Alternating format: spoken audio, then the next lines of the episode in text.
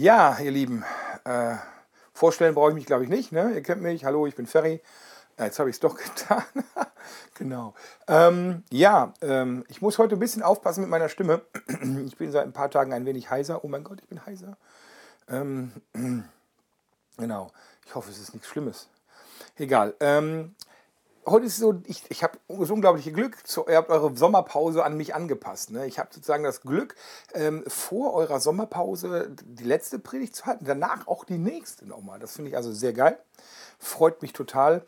Und ähm, ja, ich habe letztes Mal bei euch gepredigt und habe da über Römer 12, Vers 1 gesprochen. Das war, ähm, ich lese das nochmal vor, das war ich ermahne euch nun, liebe Brüder, durch die Barmherzigkeit Gottes, dass ihr eure Leiber hingebt als ein Opfer, das lebendig, heilig und Gott wohlgefällig ist. Das sei euer vernünftiger Gottesdienst.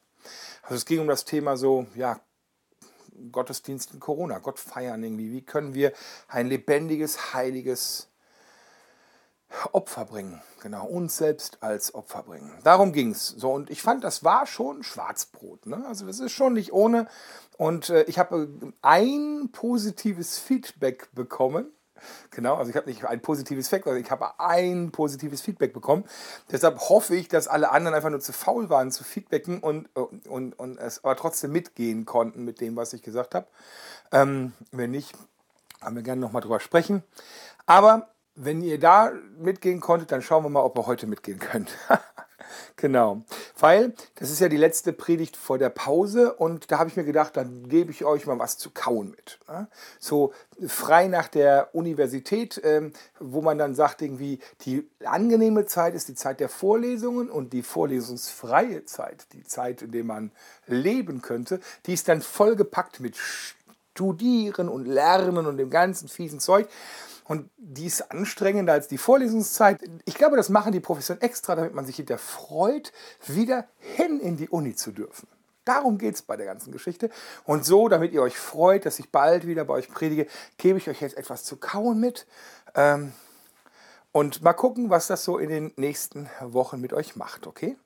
Als wir letztes Mal darüber gesprochen haben, Römer 12, Vers 1, und dann habe ich noch ein bisschen was vorgelesen aus Römer 12, Vers 3 und die folgenden und äh, dem dem, dem Graf Zahl wird aufgefallen sein, dass ich den Vers 2 ausgelassen habe, weil dieses Fass wollte ich nicht in der gleichen Predigt nochmal aufmachen. Das ist nämlich nicht ohne dieser Vers.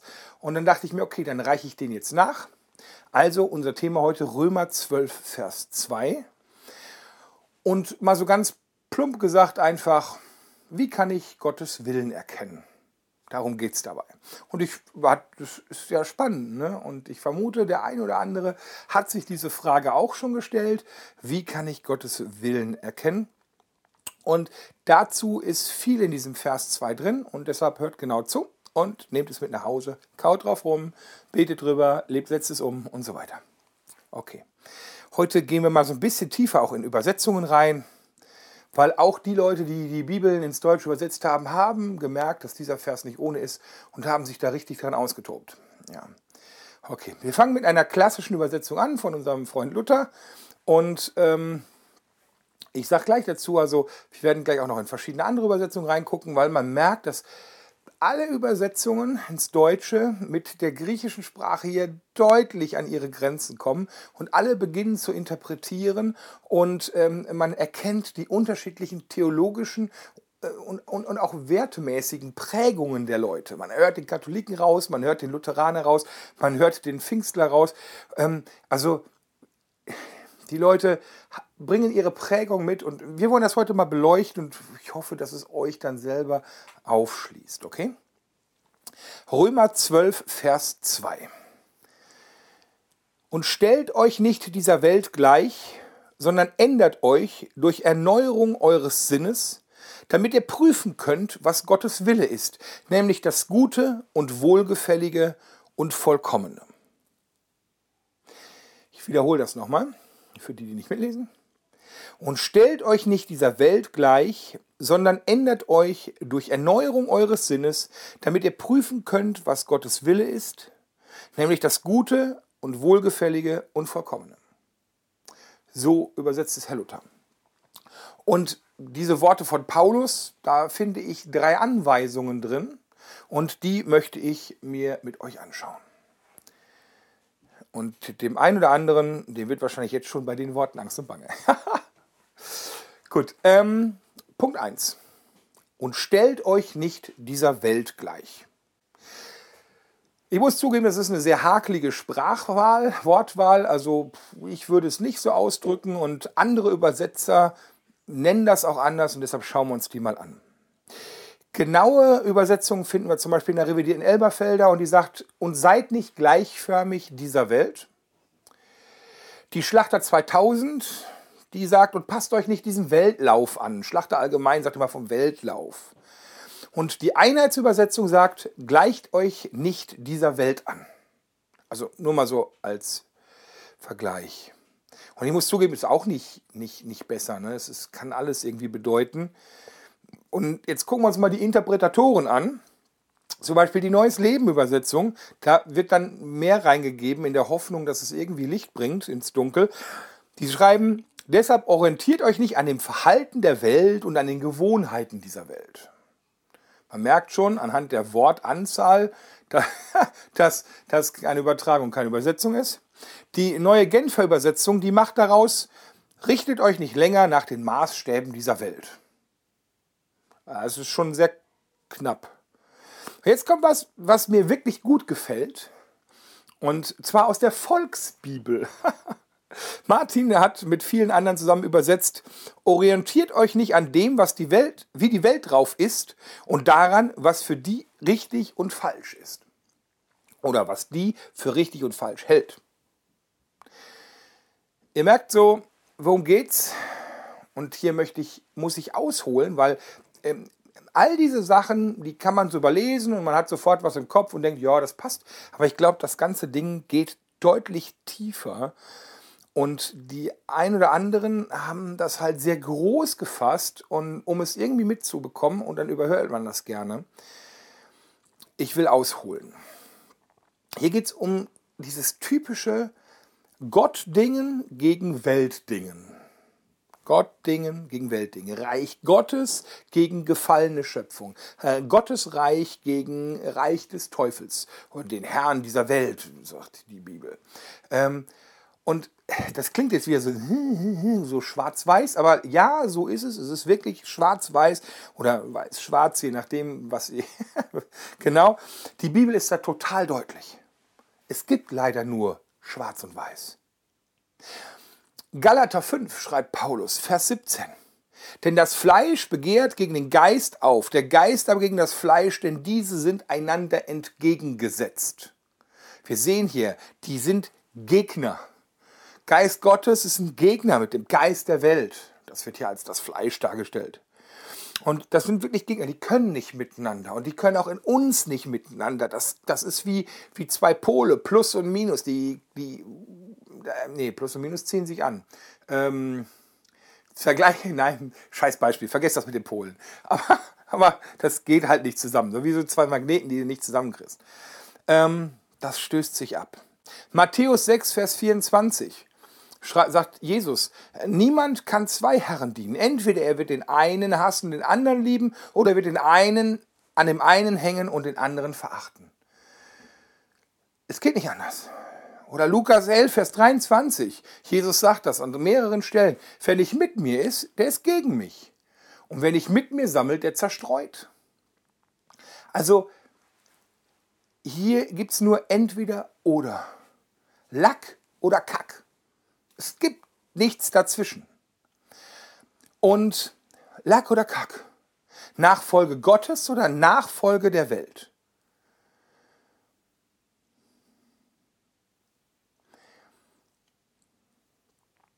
Wenn wir, so wie wir letztes Mal gesagt haben, wenn wir Jesus nachfolgen als ein lebendiges Opfer, wenn wir uns hingeben als ein ja, als ein lebendiges Opfer. Wir legen unser Leben, alles, was wir sind, alles, was wir sein, auf den Altar und sagen, da, das ist jetzt deins.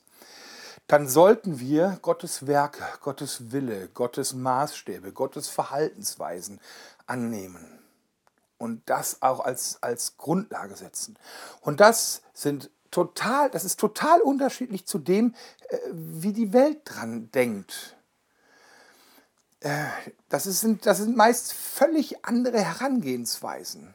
Und das durchzieht wirklich alles. Das durchzieht unser Denken, das durchzieht unser Handeln, unsere Werte, unsere Sprache, unser Verhalten. Das durchzieht einfach alles. Und daher kommen auch diese typischen Fragen, wenn, du, wenn, wenn Christen auf Nichtchristen treffen, dieses, warum tut ihr das? Warum machst du das? Die Leute verstehen uns nicht, weil es so unlogisch zu sein scheint, was wir machen. Viele von den Dingen sind so ja, unlogisch. Beispiel, Jesus, der Herr, der Meister, der, ja, der, der Chef, der wäscht den Jüngern die Füße und sagt, das sollt ihr auch machen. Der Herr macht sich selbst zum Diener. Der Niedrigste wird der Höchste sein, der Höchste wird der Niedrigste sein. Hä? Der Letzte wird der Erste sein, der Erste wird der Letzte sein. Also Jesus dreht das Ganze irgendwie um. Altes Testament, Gideon. Gideon soll einen Krieg führen. Richter 7 könnt ihr das nachlesen. Und da sagt Gott, ihr seid als Kriegsvolk, alle, die jetzt da von den Israeliten sind, äh, ihr seid zu viele. Das geht so nicht. Also bitte schick alle weg. Und noch mehr und noch mehr und noch mehr. Und hinterher bleiben 300 Mann übrig. Also eine lange Geschichte kurz gemacht. 300 Mann bleiben übrig. Und jetzt sagt Gott, okay, 300 reichen. Äh, jetzt werde ich äh, sozusagen mit euch streiten. Und dann ähm, gewinnt ihr total paradox. Ne? Normalerweise, je mehr Streiter du hast, desto besser ist das Ganze. Aber hier, Gott dreht das Ganze um. Und genauso äh, lässt Gott von Jesaja ausrichten. Jesaja 55, Vers 9.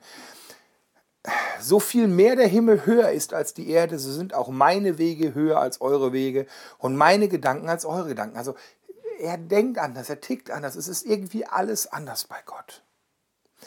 Und wenn ich das so beschreibe, dann habe ich mir gedacht, so in der Vorbereitung, so anscheinend stellt Gott alles auf den Kopf.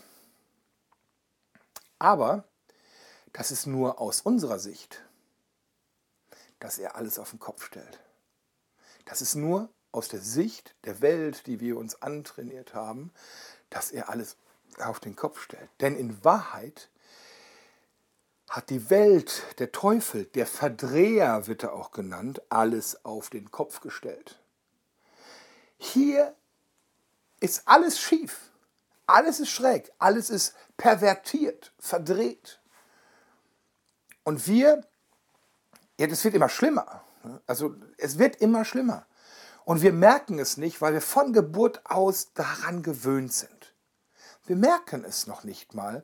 Und wenn wir dann sehen, wie Gottes Weltenlauf sich vorstellt, wie der ist, wie dann der richtige, das wahre Leben, das echte, dann kommt uns das falsch herum vor, weil wir es einfach. Stell dir die Weltkugel vor. Da ist doch, ähm, da sieht man doch mal die Bilder, die Leute, die, diese so kleine Männchen, die dann irgendwie hier oben sind, ne, das sind wir und die in Australien, die sind da unten, die sind doch mit dem Kopf nach unten, würden wir sagen. Ne? So, als Kind habe ich immer so gedacht, fallen die nicht runter. Aber wenn man jetzt aus ihrer Sicht sieht, sind wir ja auf dem Kopf. Wisst ihr? Und, und, und so ist es doch auch. Der Weltlauf Gottes fühlt sich falsch an, fühlt sich fremd an, aber eigentlich ist das das Ursprüngliche und das Richtige. Das ist eigentlich so, wie es sein sollte. Und es geht nicht darum, dass wir das verdrehen, dann wären wir wieder bei dem Weltlichen, es geht darum, dass wir unser Innerstes, unser Denken, unser, unser Hand, unser, unser, ja, dass wir uns daran gewöhnen, dass wir uns umdrehen, dass wir uns auf den Kopf stellen, damit wieder alles richtig rum ist. Darum geht's. Also mein Appell auch hier, ich, ich, ich schlage die gleiche Kerbe wie Paulus, entscheide dich gegen alles der Welt. 100 Prozent, radikal. Und das heißt nicht, dass du dich aus der Welt rausnimmst. Aber wenn du dich, entscheide dich für das Reich Gottes, für seinen Willen, für seine Regeln, für seine Weltsicht. Das heißt nicht, dass du alles ablehnen musst. Manchmal macht man sogar die gleichen, ähm, äh, die gleichen ähm, Handlungen, aber immer aus einer anderen Haltung heraus. aus einer anderen Blickweise heraus, von einem anderen Geist getrieben. Ähm, dein Standpunkt ist ein anderer. Dein Standpunkt ist ein anderer.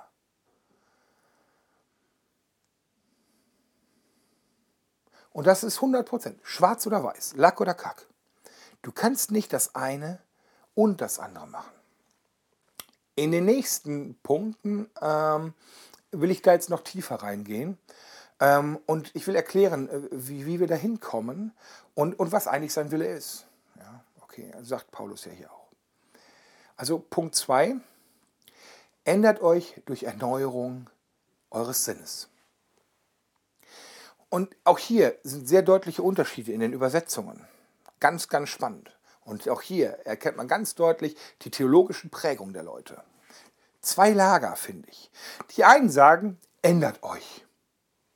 Also Luther, wandelt euch und, euer, und, und erneuert euer Denken. Sagt die ein, also nein, Luther sagt, ändert euch durch Erneuerung eures Sinnes. Und die Einheitsübersetzung sagt, wandelt euch und erneuert euer Denken. Also hier ist eine Aufforderung, hier ist ganz klar imperativ. Du hast das zu tun. Tu was. Es liegt an dir. Du bist in der Pflicht. Das zweite Lager, da wird so gesagt, Gott verwandelt dich. Revidierte Elberfelder, werdet verwandelt durch die Erneuerung eures Sinnes. Werdet verwandelt. Das ist total passiv. Du wirst verwandelt. Und dann gibt es dazwischen ganz viel, nämlich so irgendwelche höchst interpretativen Mischformen, die lassen wir jetzt mal außen vor bei den ganzen Übersetzungen. Aber diese beiden Formen sind total unterschiedlich, nämlich, nämlich halt passiv und das andere ein Imperativ und, und beides ist korrekt. Das sind zwei Sichtweisen von einer ähm, Verbform aus dem Griechischen, nämlich dem, das gibt es nur da, dem passiven Imperativ. Und das klingt widersprüchlich, aber es ist ganz einfach zu erklären. Die Neues Leben Übertragung, Übersetzung hat das, glaube ich, am schönsten gesagt. Die sagen, lasst euch, lasst euch, Imperativ, von Gott durch Veränderung eurer Denkweise in einen neuen Menschen verwandeln. Lasst euch von Gott durch Veränderung eurer Denkweise neue Menschen verwandeln. Also lasst euch imperativ von Gott, nur er macht das. Du bist bei dem, bei dem, bei dem Verändern, Verwandeln, bist du total passiv. Aber er macht das. Durch Veränderung oder besser Erneuerung eurer Denkweise werden wir in einen neuen Menschen verwandelt komplett, nicht nur verändert, komplett umgestaltet, Metamorphose. Hier wieder schwarz-weiß, alter Mensch, neuer Mensch, nichts dazwischen. Lass es zu, dass Gott durch seinen Geist dich vollkommen umkrempelt. Turning upside down, dich wieder vollkommen umkrempelt. Und das bedeutet, lass ihn in jeden Lebensbereich rein. Auch in die tiefsten Geheimnisse, in die dunklen Seiten unserer, unseres Innersten, in unsere geliebten Schwachstellen, die wir ja so gerne haben und die wir mögen und die wir eigentlich, ja, das gefällt uns ja irgendwie. Lass ihn da rein. Und akzeptiere auch schwere Prozesse, langanhaltende Dinge, weil das ist manchmal nötig. Langanhaltende Prozesse sind manchmal dran. Eigentlich ist das Ganze, dieses Verwandeltwerden, ein lebenslanger Prozess. Das beginnt mit unserer mit unserer Lebensübergabe, wo wir sagen, hier, ich lege dir mein Leben hin als Opfer und dann, wie ich letztes Mal auch schon gesagt habe, täglich neu lege ich, dich, lege ich mich dir hin zu Füßen, mach mit mir, was du willst und er verwandelt mich dann. Genau. Also mach keine halben Sachen, sondern mach 100 Prozent. Heiß oder kalt, kein Lau. Warum das alles? Wozu? Äh, und damit bin ich bei der dritten Frage. Ähm, Paulus schreibt, damit ihr prüfen könnt, was Gottes Wille ist. Nämlich das Gute und Wohlgefällige und Vollkommene. Als der neue Mensch, wiedergeboren, geisterfüllt in seiner Schule, können wir seinen Willen erkennen. Wenn du dich transformieren lässt, dann können wir seinen Willen erkennen, damit wir prüfen können. Das geht ja nur, wenn wir dann wirklich das erkennen, wenn wir so umgewandelt sind, dass wir plötzlich zwischen Gut und Böse entscheiden können. Und zwar, zwar aus der richtigen Weltsicht, ne? also nicht aus der falschen, sondern aus der richtigen Weltsicht. Damit wir das prüfen können. Und was ist sein Wille? Also hier das Gute, das Wohlgefällige, das Vollkommene. Jemand anders, was gut ist und ihn freut und in seinem Willen vollkommen entspricht. Oder eine andere Übersetzung. Ob es gut ist, ob Gott Freude daran hat und ob es vollkommen ist. Der gute, wohlgefällige und vollkommene Wille Gottes, so, also das geht so in die gleiche Richtung. Wir sollen erkennen, was Gottes Wille ist. Und dieser Wille ist, alles, was Gott will, ist immer gut und vollkommen. Alles, was er will, ist gut und vollkommen. Und damit wir entscheiden können, was gut ist und was schlecht ist, und zwar aus seiner, mit seiner Brille sozusagen auf, dafür müssen wir verwandelt werden. Weil sonst würden wir, wie gerade erklärt, immer alles als schräg und schief ansehen, weil wir einfach die falsche Perspektive haben. Und das sollen wir erkennen. Die Welt steht auf dem Kopf, aber Reich Gottes ist richtig rum. Und damit wir diesen Weg zum echten Leben führen können, damit wir auch andere Leute zum echten Leben führen können, damit wir echtes Leben sprechen können, zu dieser Quelle ewigen Lebens werden können, dafür müssen wir das können, verwandelt werden und dann auch im Alltag prüfen. Das ist wichtig. Was will die Welt und was will Gott? Und wo ist der Unterschied? Schwarz-Weiß. Und pass dich nicht der Welt an, schwimm nicht mit dem Strom, sondern schwimm gegen den Strom. Sei mutig. Mach's auf seine Art und Weise. I do it his way. Das Suchen, und das finde ich ganz spannend, das Suchen seines Willens plus das Prüfen und es dann auch machen, also praktisch werden, ist gleichzeitig aus meiner Sicht Teil des Imperativs von dem ich gerade gesprochen habe. Lass dich verwandeln. Und äh, durch diese Prüfung, durch das Suchen, durch das Prüfen, durch das Handeln, lässt du dich wieder verwandeln, weil du dich ihm wieder neu hinlegst. Das ist so eine Schleife, in die das reinkommt und die dein Leben immer mehr und mehr und mehr und mehr umkrempeln wird. Ich fasse nochmal zusammen. Es beginnt schon letztes Mal gepredigt, Römer 12, Vers 1, als der wahre und angemessene Gottesdienst sich ihm hingeben, sein, mit unserem ganzen Sein als ein lebendiges Opfer. Und dann geht es darum, sich bewusst verwandeln zu lassen, durch den Heiligen Geist, bewusst zu entscheiden, sich aufzumachen, zu öffnen, zu sagen, ich lasse mich von dir verwandeln. Und diese völlige Umwandlung, Metamorphose in einen neuen Menschen, macht es möglich, dass wir dadurch seinen Willen erkennen und dann auch danach handeln können. Und Gutes, Vollkommenes und Gott Wohlgefälliges tun können. Und dadurch halt anders als die Welt sein. Komplett anders, vollkommen anders. Seinen Weg gehen. Und dazu möchte ich euch Mut machen. Amen.